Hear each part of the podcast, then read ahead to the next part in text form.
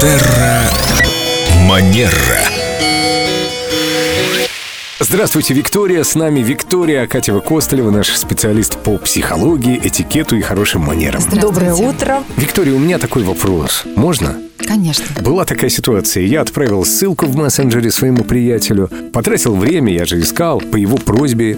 Через неделю он пишет мне снова. Слушай, извини, там куда-то потерялось то, что ты отправлял. Ты не можешь мне снова прислать эту ссылку? Ну, Что скажете по этому поводу? Дублировать или ну, конечно- послать ему еще? Я, конечно, послал.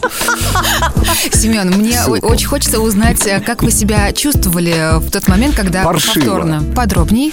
Я понимаю, к чему вы клоните, вы же психолог.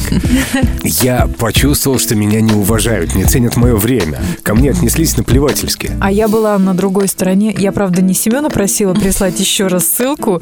И мне вежливо сказали, Лена, посмотри, пожалуйста, эта ссылка у тебя висит неделю назад. Там ты ее сможешь найти. Мне стыдиться вот прям вот так, так, так, как Семен негодует.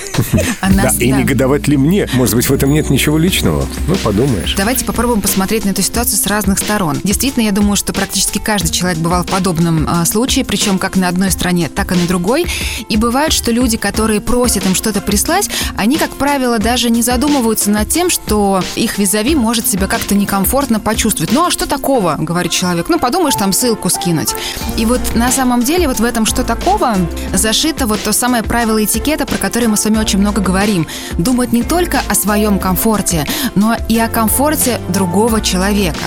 А, к сожалению, очень часто люди не задумываются над тем, а, что чувствует человек на другой стороне. А если уж так случилось, что вы просите об этом, принесите какие-то извинения, очень вежливо и в теплой форме, что мне очень жаль, я помню, ты мне присылал, но что-то вот никак не могу найти. Но лучше это все-таки сделать в том случае, когда вы уже попробовали поискать сами, потому что иногда человеку, ну просто ему, скажем так, не хочется тратить свое время и усилия, чтобы поискать, ну почему бы другому это не сделать? Например, если ты директор или старший по званию, да? Вот это вот разные нюансы, да. Вот мы сейчас все-таки больше говорим о таком э, светском этикете, потому что такие ситуации, например, часто могут возникать, когда, э, ну, между друзьями.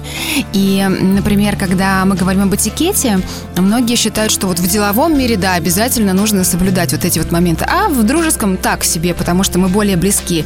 Но мне бы хотелось напомнить, что дружеские отношения тоже требуют уважения границ и И, времени. может быть, они более ценные. Безусловно. Да, но после таких вот э, повторных ссылок это бывшие дружеские отношения.